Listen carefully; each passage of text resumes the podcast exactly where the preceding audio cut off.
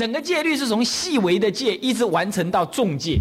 你如果细微的戒不守的话，就等于重戒不守。为什么？因为细微的戒来保持重戒不失，这是严格的讲戒律的时候是这样子的。当然了，现在我们至少要至少至少要把什么呢？第一篇、第二篇跟第三篇戒能够稍微尽量守一下，这样子啊，尽量守。尤其第一篇跟第二篇绝对不要犯。好，那三篇以下你再看状况。当然还是一最好还是不要犯啊。理论上说应该是不犯的，但是我今天我不敢这么讲，怕你们怎么样，到时候你们又过度的过度的煎熬去还俗去了，那么那么就麻烦。总而言之就是说，宁可怎么样，宁可自己受灾殃呢，不要轻易的怎么样把这个戒律就这样子给出卖掉，啊，来，最不要听世间人现在的颠倒人讲的戒律应该修正啊这种改讲法啊，那么这就是属于罗刹起福囊。跟你要一点点的福囊，一点点一小块好不好？他说一小块我等于还不漏气，你给我扎一个洞还不等于漏气？你扎一个洞就只是破一小一点点，就是指细微戒律犯了，这也不行。这样了解意思吧？意思就是说持戒律要持得很什么，很紧啊。好，这样懂了哈。接下来我们继续念下一个三角。四超云：若论定慧。再讲到什么？最后再分析到以定跟慧来讲大菩萨、大乘跟小乘。但大乘、小乘他几乎已经不讲，他现在来分别小菩萨跟大菩萨。所以小菩萨跟大菩萨都叫菩萨，只是什么呢？大小怎么分呢？就智慧上来讲，小菩萨所观的智慧呢还不圆满，大菩萨观的智慧比较圆满。就发心上来讲呢，都叫菩萨了。都叫菩萨了，其实不能够说他们大小有什么大差别，但是因为他们在观察智慧上有差别，所以心量上呢也有差别啊。但是就像菩萨的话，因为是菩萨重在发心嘛，所以叫号称菩萨，他们发心并没有太大差别。所以大乘跟小乘差别在发心，重点在发心。那么大菩萨跟小菩萨发心已经没什么差别了，重要差别在观察的智慧上，它有不同。所以在这里就跟你讲，你看，若论定跟慧，那是观察的智慧了嘛？定慧是一常常讲在一起的。小观相空，小菩萨是观察相空，当体分不分不分别色，那个色本身生无生都一样，就是说没有生灭相，当下它就是什么？当下就是空，他看那个色本身。所以说。顿见，那么，那么升观为是，什么叫升观为是？大菩萨升观，行深波罗波罗蜜多时嘛，照见五蕴皆空，对不对？升观是指大菩萨，大菩萨就观察一切万法唯心造。若人欲了之，三世一切佛，因观法界性，怎么样？一切唯心造，这就是大菩萨。大菩萨他不观色相。小菩萨观相空，也就观那个外表的色，是外表一切世间的存在，世间的存在当体即空，他观察这个，但是他还借那个镜来观这个外境，外境当体即空，他看生灭灭已，即灭为乐，他是这样子，生灭灭已，生灭都结，呃，生生灭灭，在生灭当中看到一个哦，究竟是无常的，只要一无常之后，你心里就入了极灭性入了极灭心就不再执着，是极灭为乐。这还是什么呢？从这样观察起来，这是小乘，啊，乃至于说大乘菩萨里头的观色本身是空，不分别那个色。那么呢，小乘人是分别那个色，是虚空观。看那个色啊，这是由这个组成的。这个麦克风是由什么海绵啦，什么什么组成的？其实没有一个真正的我，真正的我呢是色跟心组成的。可是我的心是受想行识组成的，受想行识也是虚幻的。他要慢慢分析，懂吧？分分分分到了啊，没有一个我，这是有虚空观，虚空观。那么呢，小乘菩呃大乘菩萨里头的小菩萨呢，他是什么？他是当体的什么呢？当体即空。相空观，那个相本身也是空。你你你存在那个人，那个人当下就是空，他不用再吸，不用再用分析法，他当下就看到他生灭是空，生灭的本质就是空。可是这个还没有什么，还没有大菩萨。大菩萨他观察唯是空，他要观察我的心不来不去，我的心当下清净，清净当中现起如幻的妄事，从这妄事当中现起一切万有。那么观察唯心无法，万法唯心，心外无法。他这么一观察之后，他发现呢，什么一切法皆为为心事所现，所以我也不必去观察外境，我就观察我的心就好。所以大菩萨他什么了智心虚妄不实，就大菩萨。接下来你看顿见空时不分别色，顿就是什么呢？小菩萨。为什么叫顿？因为对大菩萨来讲，它叫顿，懂吧？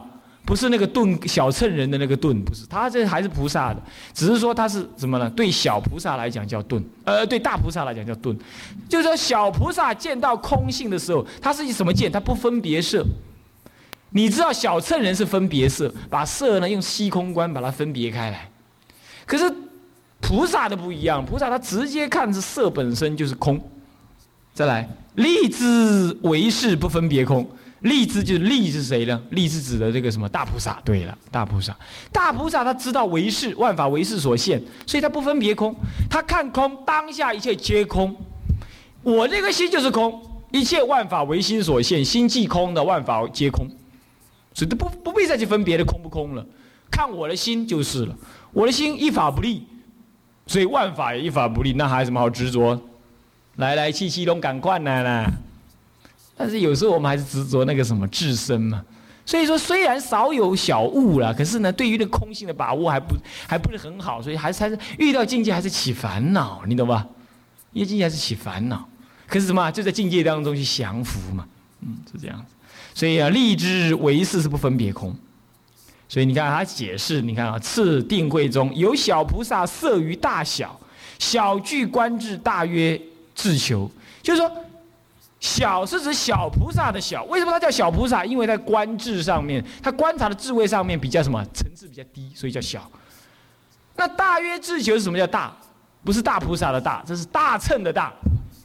他为什么叫小菩萨？为什么叫大乘呢？因为他他的志气是什么？他的志气是大菩萨的志气嘛，跟大菩萨是一样的，发大圣心嘛，所以他是大菩萨，呃，大乘里头的小菩萨，懂意思吧？所以说小曰智观，呃，小曰观，小具观智是大曰智求，小菩萨可是他大乘人，为什么叫大乘人？因为他的发他的志愿是是是是是发大心的。可是为什么叫小菩萨？因为他智，他的观察的智慧是什么呢？层次比较低的啊。讲这个是太复杂了啊。那么呢，小大虽异的，并菩萨称故也。虽然他叫小菩萨，有大菩萨。这个小大是小菩萨跟大菩萨的分别。哎呦，实在头痛。这个小跟大就是小小菩萨跟大菩萨。小菩萨跟大菩萨虽然有异，不过都叫菩萨称，都叫大乘。所以小大虽异，并大乘故也。可以这么说，懂吧？且一网通收大众出世别观。可是过去过去都把这个小菩萨跟大菩萨都叫做大乘人，所以一网通收大，懂吧？这样懂意思吗？嗯，再来，如上所明，次教浅深，接着呢，再来分别他的观察智慧的浅跟深。顿及小菩萨。那么再大为顿，是望小为利。这个小是指小什么？什么小？什么小？小菩萨的小还是小圣的小？啊？小菩萨的小还是小圣的小？小圣的小。对对对，这是小圣的小。啊，小圣的小啊。再大为顿，这个大是大圣的大还是大菩萨的大？啊？大什么？大菩萨的大。对大菩萨来讲，他叫小菩萨。啊，对对大菩萨来讲，他叫什么？他叫顿。可是对小乘人来讲，他叫什么？他叫什么？还叫什么？力，他叫力，懂吧？啊，是太复杂了，摸不分别色意上二乘是息色故，息空观嘛，息分析的息，息空观。分析的息，嗯，不偏息啊，立即大菩萨。不分别空，超过小菩萨故。由于观为事，观察为事，所以注于中道。什么？不落空，不落有。了一切法，无非心事。一切的法皆是心事所现。嗯，这个在这里头是很难的，你懂我意思吧？在这里解释上，事实上还有点难，这点呃听得懂的听呢，听不懂就算了。我告诉你啊，观唯识住中道哈，这个道理事实上很混乱。中道是讲空性，讲空中的，才讲中道。那么唯识是讲有中的，有中的才讲唯识。空有二中不能混谈的，你懂我意思吧？当在讲的时候不能混，你不能说观察唯识所以住于中道，这种说法事实上是在。在人家很精微的那个佛教理论里头来，只是不能这么说法的。观察唯识，所以转世成智，可以这么讲。观察万法缘起性空，所以住于中道，我们可以这么讲。观察什么呢？呃呃，空假中三三观，然后住于中道，可以这么讲。可是不能讲说观察唯识住于中道，一个是唯识观是有中，一个是空空中的中观论。这个两个是不能混的。那为什么道宣律师会这样子呢？中国人呢，这种圆融统合的这种观念，有时候把佛教里头两个完全不同的思想体系啊，他就很含糊笼统把它讲在一块儿。所以我在解释这个的时候，我常常觉得，我我解释的时候有时候有一点要需要小心的，必须要把它空有二中都说得很清楚。这样了解吗？唯识家从来不讲说观察唯识助于中道的，唯识家不这么说的，唯识家只是说观察最后是转世成智。当当然了，空中的人认为说转世成智，你得那个智是不是入中道见呢？其实从龙树的立场上来说，不入真正的中道见。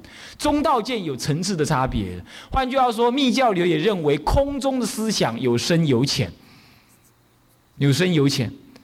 其实你看看。阿罗汉也证空性嘛，对不对？他证的是破我执的空性，他证的比较浅。所以人家讲的中道是究竟空性，这个不是唯识家所能认知的。所以一般来讲，后代人研究佛教理论的话，真常唯心、跟万法唯识、虚妄唯识，跟所谓的什么呢究竟中道义呢？这三个的空中、假中跟真如中这三中呢？这三中，他们认为是最就近的是什么？空中中道义中，有个就近空义，是万法不立的。他们认为一般可以这么说啦。到后代的研究研究佛陀的思想来讲，佛陀最高的理想、最高的正见是什么？就近的中道空性见。这个事实上也是唯识所一直无法企及的。他认为一般人认为唯识还差一点点。是这样，但是初修行的时候，应该从唯识入手，才比较容易降服自己的烦恼，是这样。但到就近的时候，那已经没什么好比了。虽然说唯识观呢，没有空中的中道观来的这么深刻，可是呢，对你没有影响。为什么？因为到了那个层次上，已经是实修的阶段了，不必在语言上面分分分高低。所以，虽然说密教里头呢，他们对空性见的见解有高有低，可是他们证悟不不应该分有高有低，而不必要太分有高有低，因为他直接在证悟上面的，没有没有办法去分别，你直接实践上的，懂意思吧？是这样。但是在这里解释的时候，他常常会说有关为是注于中道，这有点混乱。了一切法无非心事，那么是非色空，非不色空，上不分别事，何况分别空？事都不分别是指什么意思呢？是事是指你了知了别意，你你连你你那个心性能了别的心性你都不分别了，也就是说你心都不起妄想分别了，那还何况分别那个空？空都没有可以好分别的。若知为是，则住于实相无分别故。如果你知道实为是，万法唯心事所现，心事你都无法分别，那么空性就无法分别，空性无法分别，一切都注于实相上。所以实相就是什么？所以实相就是万念未起之前那一念是什么？那一念是无念之念，这叫佛性之念。这我没办法跟你解释的，你又去参，懂我意思吧？哎，持戒修学戒律的人不能不参这个，那这样的话，你呆呆的持戒就变成人天福报了。前面有讲到，对不对？以人天福报此执的戒相不放，这没有修养心性，这也不对的啊。常常我我看你们各位学界有两个大麻烦，第一个就是说学界没有世间做人的道德做标准，所以学起戒来只在律人不律己。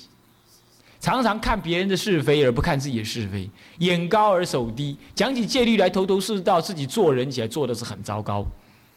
学戒第一种人就是这样，让人觉得你这个简直就不像世间人嘛，做起事情来了很很错，很奇怪，很不顺人情，或者是人性不太能理解。因为有有这这个也不太对，这第一种。那第二种就是什么呢？持学戒的人在心性上的用功了不太够，他只是在向上注意那个戒律不犯，可心性上用功不够，这也不行，让人家觉得说你只是懂戒相，乃至于你只是懂那些戒的开遮持犯，懂了很多，可是呢心性上，哎，就是可以说你是苦修了，也可以说你是什么呢？嗯，很固执的苦修了。都可以，可是就让人感觉你这个人心性的把握不太深刻，那么心性把握不太深刻呢，就使得你不太活泼。因为把握心性的还是能持戒，可是很活泼，哎，就缺乏这一点活泼。你懂我意思吧？缺乏一点活泼，比如说缺乏活泼最明显的，比如说有人认为说，哎呀，那那跟啊跟人人某某人学戒的，可是他他讲不久了，那我就。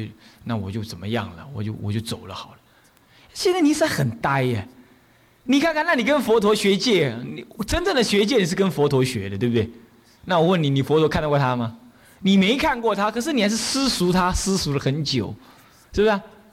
那我今天我也没看过弘一大师啊，是不是啊？我也没看过偶义大师，我甚至没看过南山律师啊。那我照样在解他的文字啊。我也不晓得解的对不对，搞不好回去，搞不好到了到了什么，到了极乐世界的时候，一立功干嘛？马公你记得华藏，你讲干一分出塞乱讲，你啊假唱，也搞不好啊，对不对？可是为什么为什么我还坐在这边讲呢？因为我们尽量的来在心量上面怎么样，放弃我自己的，完全去学习他。如果是这样的话，这个人不需要在你面前嘛，他的精神可以让你永远把握嘛。我离开莲因寺。那么呢，我才真正能体会到，哎，灿灿云老法师他教人是什么个意思？他那个酷得让人家受不了的那种样子，你你唯有离开灵隐寺，你才会知道啊，对不对？你在他旁边，你只觉得，哎呦，这个老法师怎么这么麻烦？你不晓得。所以说，常常你你你你你你你不需要说一定要在他旁边多久。你亲治一下子，亲近一下子，你将来熬不来的金这样了，你信不信？就有很多，他总是替你下下去了嘛。老缠着干什么呢？老缠着，佛陀常常说了，越靠近我了，搞不好他越不懂佛法，就是这样子嘛，对不对？要观念上要这样，所以说这这个两个观念，心性上你要能把握，把握这个心性才是正确。学法应该是这么学的，嗯，那么。好，那么下面还有两张，很简单，你翻过来一下看一看啊，很快就结束了，对不对？啊，要讲之前我们要停一下，我们有个很好的礼物要送给各位啊。我今天看了这篇文章，非常的高兴，那么我打算呢，引引给大家去看一看啊。但是就是这样子，我们仍然可以看到，还是有一些不同的角度来研究弘一大师的人。然而，他那个研究，事实上呢，从事实上可以看出来，他们在台不不同于台湾这样子一个富裕的环境的另外一种环境，反而能够看出来他很踏实的那个研究的风格。他并不太注重那么注重的学术，然而他也注重引证。然而他注重的是，他即使是一个居士所写的，他都那么样表达了一个修道的风格。哎，我觉得这倒不错。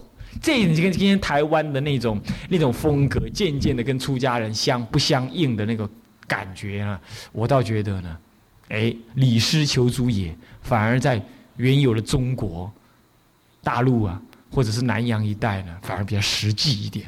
那么台湾一再的变化当中呢，反而呢，很多的文章呢，已经脱离了一个出家人的范畴，反而有这种感觉。那么呢？这篇文章呢，非常的好。他写什么呢？不是师弟胜如师弟。我觉得这个呢，跟你们今天的心态也应该要向学习。不是师傅跟徒弟的关系，但是胜如师傅跟徒弟的关系。讲什么呢？可是这个人呢很奇怪，这个人他在行文里头，他不称他弘一大师，他竟然称他李叔同，我都想不懂为什么这样。然后呢，另外一个人他却一直称他叫妙莲法师。哎，妙莲不是现在这个妙莲哦，啊，现在 妙莲总共有三个还是四个？民国以来哈，现在这位是最最晚的一位，但是现在讲这个妙莲的话，是在大陆上另外一位妙莲是亲近弘一大师的妙莲，这不一样哈。那么现在这位这位普里的这位妙莲法师的话，他没亲近过律宗的人啊。那么这篇这篇文章呢，啊，我想要介绍给大家了解一下几个重点。他在讲这篇文章，在讲的是弘一大师，他一辈子不收徒。一辈子不盖庙，一辈子不不不收皈依弟子，一辈子不做住持乃至当家。但是他到人家庙里头去，他做可能他说说不做住持不做当家，他可能做点别的吧。他曾经发愿，呃，弘一大师曾经这样发愿。他说他曾经这样讲，他结合自己的条件，他怎样？他说因着于辩才，我呢？笨拙于辩才了，说法师是非其所长，说法的事情呢，讲经说法不是我的长处，行将以著述之业终其生耳。就是我呢，讲经说法不是我的长，我希望以一辈子来著述，作为我一辈子弘化的方式。同时，他又在佛前发愿，屡在佛前发誓愿，他屡屡在佛前发愿。发什么愿？愿尽此行受，绝不收剃度徒众，不任世中监院或住持。直到他圆寂的时候，未尝有违。他死之前都没有违背他这个愿。那么这样子的话，可是你知道妙莲法师哈？这个这个这个妙莲不是我说过，不是莲山那个现在台湾那个妙莲哈？这个妙莲法师他呢，他却是临。弘一大师临终前，他唯一遗嘱上面提到的，他的一切后事由妙莲法师负责，所以人家就很怀疑说，妙莲法师到底跟弘一大师为什么这么亲近？然后就研究了妙莲法师怎么样子亲近弘一大师的经过。哎，从这里头你就可以知道，我手做自己，我自己怎么学习人家参学的。其实这篇文章我就在参学，我会知道人家怎么亲近一个一代大大师、一代高僧的。那么我也会反过来知道说，真正一个慈利人怎么教徒弟，你就可以从这篇文章来看得一清二楚。你看看得一清二楚，而这篇文章非常值得大家好好研究、反刍。我随便举几个。那么他说了，那个弘一大师呢，梦参老和梦梦参法师曾经到厦门去请弘一大师。那么呢，弘一大师他不去。梦参老法师这次我在美国遇到他了，真正的梦参，这位是真正的梦参，请请弘一大师的这一位啊，是如就在我面前呢，就在我面前，我真的一下子不敢相信这是历史人物啊！这那么他梦参老法师去请，不那那时候是不是老法师？那时候是年轻法师。梦参法师讲经哈很自在，我听他讲一次经，在美国，他讲经很自在。哎，就是这样子哎讲啊，他不会那很自然，果然难怪说当时他二十几岁就出来讲经啊。那么梦山法师出来讲经的时候呢，他是谭虚大师门下的人。那么谭虚大师请他说在东北呢，到梦山法师也是东北人嘛，他请他从东北来南普陀呢，请弘一大师。那么呢，每天爬爬过一个山头来请他。每天请，每天弘一大师都说不，no，Vicky，捂了半天呢。那个梦山法师的回程的火车票都已经明天就到了，今天傍晚还是早上就去请弘一大，弘一大就不愿意去。那么梦山法师想想到，这下这下惨嘛。东北人呢性子就很耿直啊，他就他就说，那么好吧，那叫叫那叫您不说法，那我现在请你法总可以吧？我跟你法师请问一下佛法，这样可以吧？他说好啊。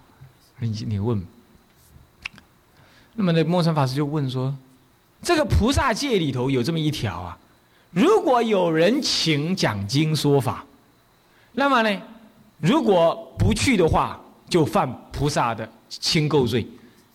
那么请问这条法老老法师您怎么解释？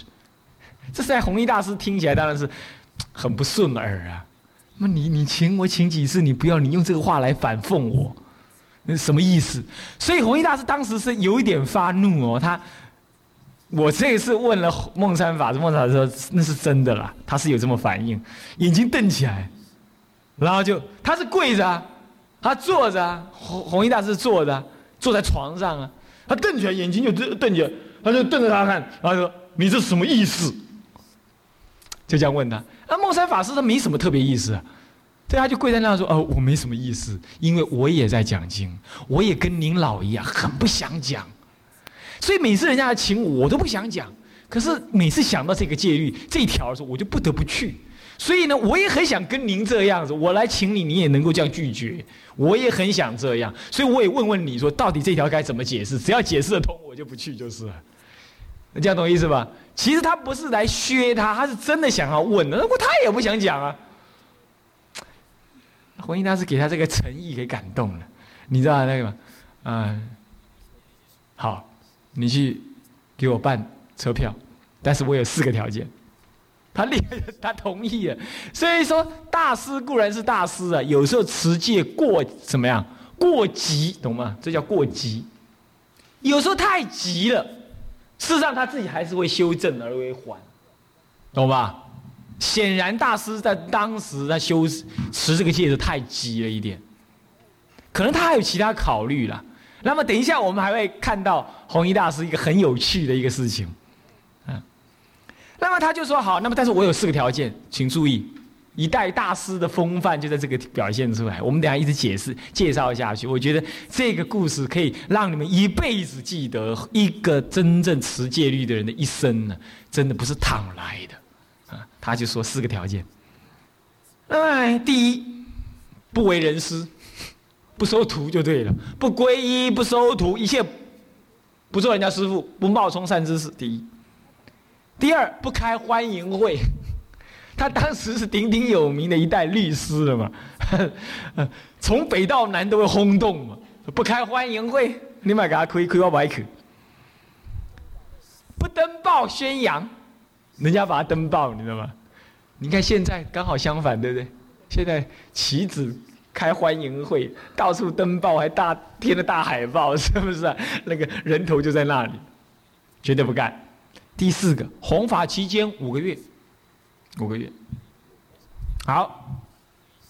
关于这个五个月，他只教了一个月之后，七七事变发生了。你知道七七事变从哪里开始的？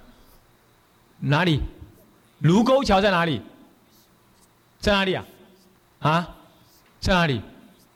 那，他惨嘛！卢沟桥在哪里？啊，在哪里？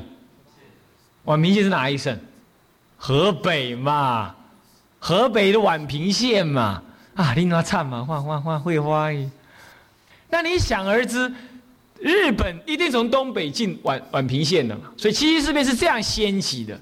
所以一个月，但是人家就南方的人就请他说：“大师赶快下来，我出车票，你赶快溜。”弘一大师不走，他说：“我答应人家五个月，词也要讲完。”哎，他老兄就是这个这个老法师就是这么了不起，不走五个月。那不为人师，这才有意思啊！不开欢迎会，这才有意思。不为人师呢，这个第一天去的时候啊，他是过午不食嘛，一天吃两餐。那么他这个他还有要求一样，食要随众，他有要求。可是呢，谭虚法师啊，他 就觉得说，哎，老人家呢，这个身体不好，来的是东北啊，这个这个一一天吃两餐而已。我们打点精致一点的食物给了老人家吃，就把他送进去。他是没有跟大众吃啊，没有跟大众吃，可是他要跟大众吃一样的了。